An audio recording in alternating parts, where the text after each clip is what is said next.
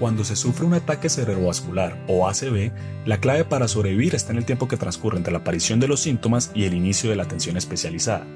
¿Por qué el tiempo es tan vital y qué tan importante es acudir al hospital correcto? Bienvenidos al podcast FCB Cuidamos Vidas. Soy Miguel Cantillo y hoy cuento con la compañía de la doctora Diana Pinzón, neuróloga de la Fundación Cardiovascular de Colombia, quien nos explicará todo sobre esta urgencia médica. Lo primero pues es entender qué es la enfermedad cerebrovascular. Pues es una alteración en la vasculatura del sistema nervioso central que lleva un desequilibrio entre el aporte de oxígeno y los requerimientos pues del mismo, en donde hay una interrupción del flujo sanguíneo cerebral. El cerebro pues depende 100% de un flujo sanguíneo que es el que va a llevar el aporte de oxígeno, el aporte de nutrientes, el aporte de glucosa. Cuando ese aporte es interrumpido por alguna oclusión, por ateromatosis o por otra causa, pues el tejido cerebral muere. El flujo sanguíneo cerebral normal de todos nosotros más o menos es de 60 mililitros por 100 gramos de tejido por minuto.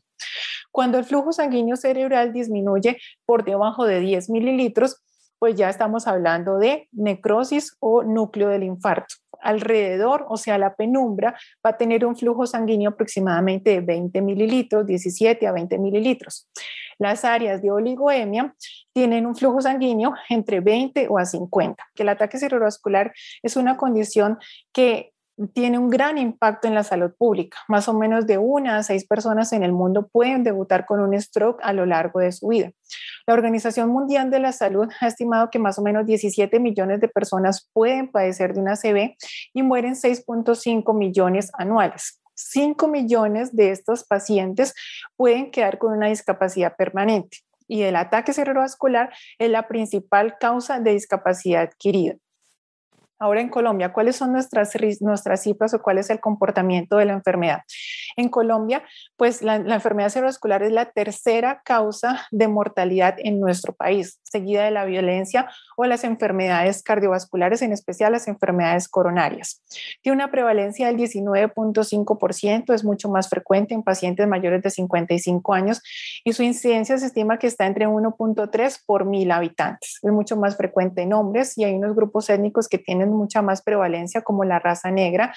Hay otros con menos prevalencia, como los asiáticos o los hispanos, entre 1.3 y 2.3% y es la principal causa de discapacidad. Esto lo tenemos que tener presente, lo tenemos que recordar porque es la principal causa de discapacidad, sobre todo en adulto joven. Ahora que se tiene claro que es un ataque cerebrovascular, probablemente te debes estar preguntando cómo hacer para identificarlo. Para ello, la doctora Diana Pinzón nos trae una serie de recomendaciones. Bueno, ¿por qué, es tan importante y por qué nosotros luchamos tanto y trabajamos tanto en explicar qué es la enfermedad cerebrovascular? ¿Por qué? Porque cada 30 minutos un paciente con ACV pues puede haber sido salvado. O sea, quiere decir que esta, esta patología sí tiene tratamiento. No es una patología que sí me dio una CB, no hago nada, no consulto, me quedo así. No.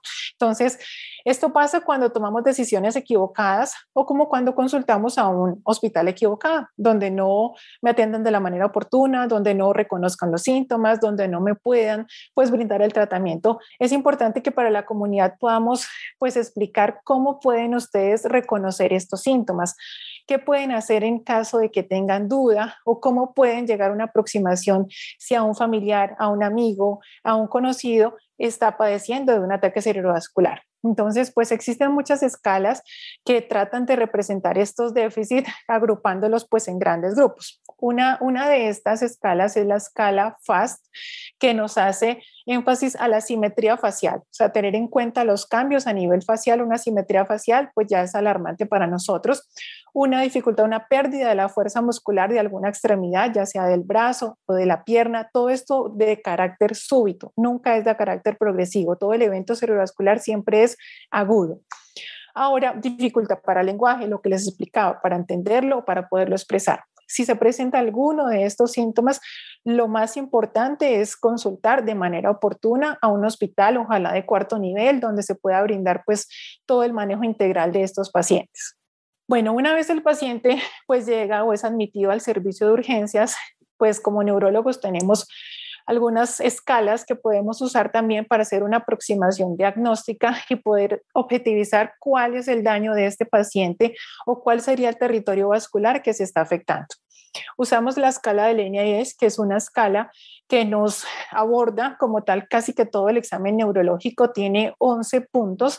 Dentro de esos puntos podemos evaluar el estado de conciencia, las preguntas, la emisión del lenguaje, los movimientos oculares, los campos visuales, que también es supremamente importante, la simetría facial, los déficits motores, los trastornos sensitivos, si hay o no ataxia, que es la dificultad pues para la coordinación, los problemas del lenguaje, si hay dificultad para poder reconocer algún elemento en nuestro, nuestra visión periférica y esto nos da una puntuación total. De esto podemos definir si estamos enfrentados ante un evento cerebrovascular de menor o de mediano o de gran tamaño.